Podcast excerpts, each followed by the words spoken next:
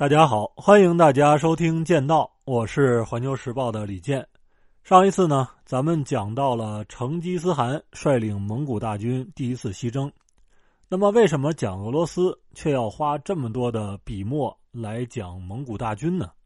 因为啊，蒙古人的三次西征对于俄罗斯文明的形成是极为重要的。如果没有金帐汗国长达二百多年的统治，那么俄罗斯文明的独特性就不会像现在这么明显。大家可以想一下，欧洲呢，它本来就不大，人口相对比较密集。虽然在地理上有那种碎块化的特点，但是基本上都是村挨着村从德国村到法国村抬脚就到。在这样的情况下，欧洲各个地区的人住的比较近，好多人呢还有这种圈套圈的血缘关系。无论是政治、经济、文化还是宗教，那都是相互影响的。比如说，咱们之前提到的出场人物——维京人和拜占庭人，他们都是欧洲文明的一部分。可能有的呢稍微的落后野蛮一点，喜欢吃那种带血的生肉；有的文明先进一点，习惯了煮熟再吃。但是大体上啊，他不会出圈俄罗斯就是一个少见的出圈的国家。咱们看一下俄罗斯现在的国徽是双头鹰，这个标志呢来自于拜占庭，欧洲的一些地方也都在用它。但是啊，俄国的这个双头鹰，它脑袋顶上有三顶王冠，鹰爪上一边抓着权杖，一边抓着金球。这个双头鹰呢比较好理解，一个脑袋盯着东边，一个脑袋盯着西边，这就是地跨欧亚国家的一个特点。三个王冠象征统一，而权杖和金球呢，象征的是权力。在这个鹰的胸口的这个位置啊，有一个盾牌，一位白马骑士手持长矛，使劲的戳一条恶龙。他的意思呢，就是俄国人勇于同一切的困难和敌人做斗争。也就是说，你谁跟我来劲，我就跟谁玩命。大家注意。这是一五三三年继位的俄国沙皇伊凡四世留下来的，也就是说，苏联解体以后，俄罗斯不是一夜回到解放前的那种节奏，是回到了三百多年以前，这就和欧洲大国一派什么民主、自由、祥和的气氛就不太协调了。咱们呀，说的直白一点，就是蒙古人的统治打断了俄罗斯正常的历史发展轨迹。为他注入了蒙古血脉，成为混血儿的俄罗斯人发现：嘿，我挺白的呀，和欧洲的兄弟姐妹没什么区别。但是无论是风俗习惯、思维方式，还是脾气秉性，怎么就和大家不一样了呢？而这种区别，也正是欧洲的主流国家几百年以来防范、排斥、削弱和打击俄罗斯的根源。大家再想一下。十月革命，它为什么在俄国爆发？不光是因为它是帝国主义最薄弱的链条，还在于这根链条呀，它跟别的链条不太一样。好，这种必要性说完了，咱们呢再回到七百多年以前。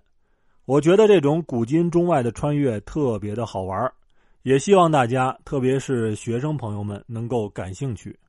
咱们呢书接上回。上次就说到了，说成吉思汗率军西征，虽然起因是他被花剌子模劫杀了商队的行为给气哭了，但是那只是借口而已。杀人数以万计的成吉思汗会在乎那四十多个商人的死活吗？根源还是领土扩张、掠夺财富和人口、打通商路。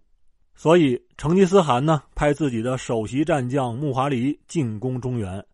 他带着大儿子术赤、二儿子察合台、三儿子窝阔台、四儿子拖雷和大将速不台哲别一起出征。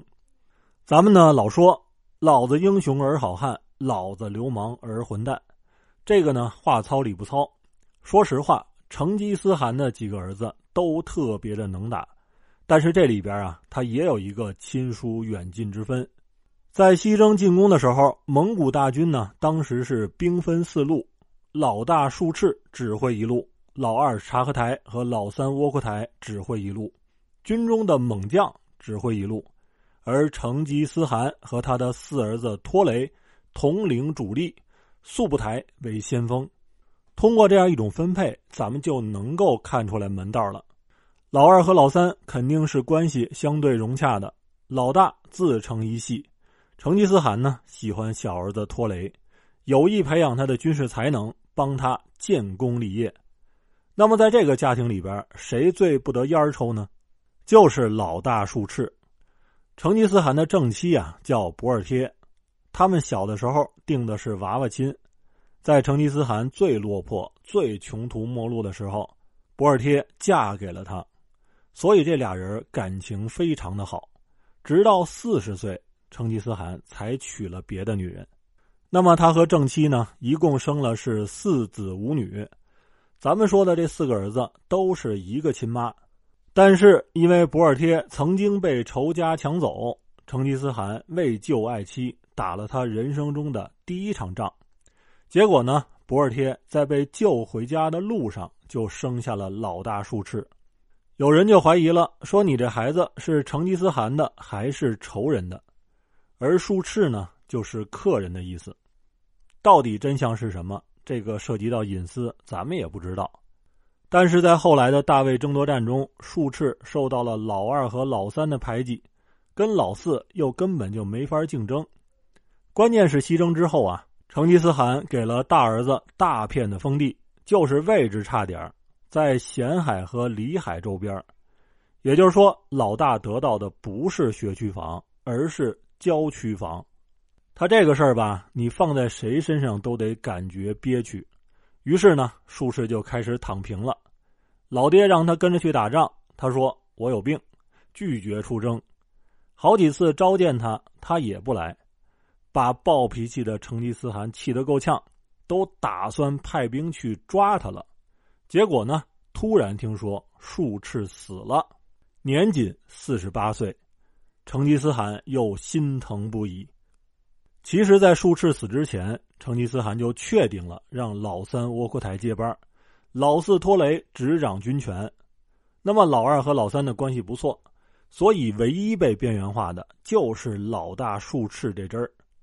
咱们有句俗话叫“穷人的孩子早当家”，虽然术赤他们家不穷，但是呢，还有一句话：生存是最好的老师。要想在黄金家族的政治斗争中活下来，就得有一定的生存技巧，而充分具备这种技巧的是术赤的二儿子拔都，这个人也是我们这一集的主人公。用咱们现在的话来讲，拔都在成吉思汗的一帮孙子里是情商最高的，他这一生中搞定了三个人，第一个就搞定了自己的亲哥哥。拔都呢是术士家的老二，他的大哥叫沃尔达。按照长子继承制，应该是由他来继承术赤的王位。但是沃尔达以自己的能力不如二弟为由，让拔都当王，自己呢一生追随弟弟，创立了白帐汗国，可以说是心不多操，福没有少享。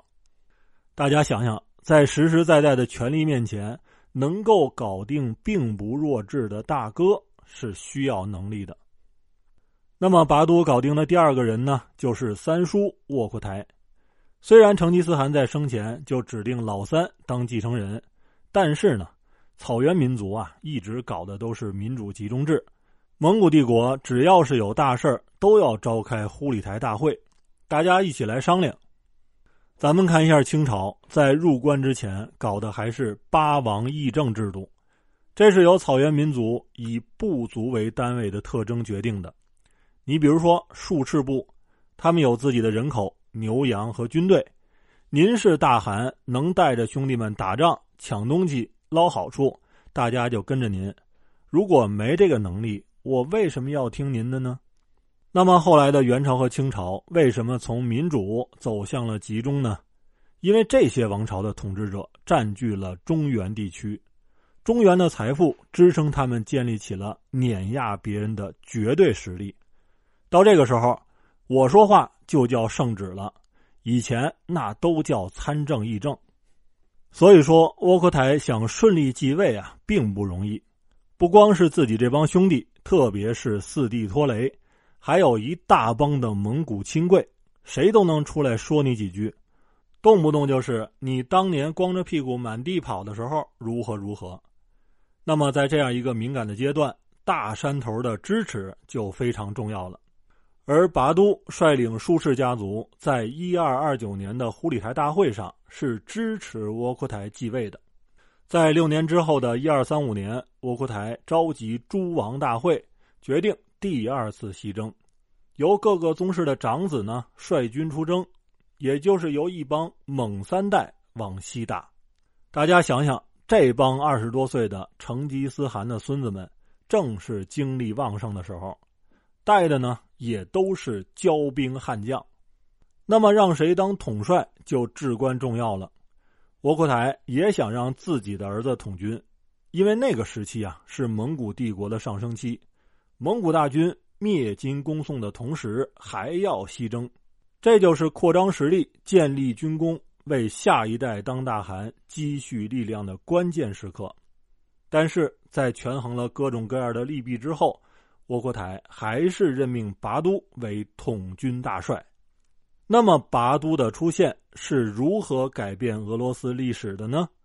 他搞定的第三个人又是谁呢？咱们下回接着聊。好，今天的分享就到这里。欢迎大家订阅剑道，让认知更深一点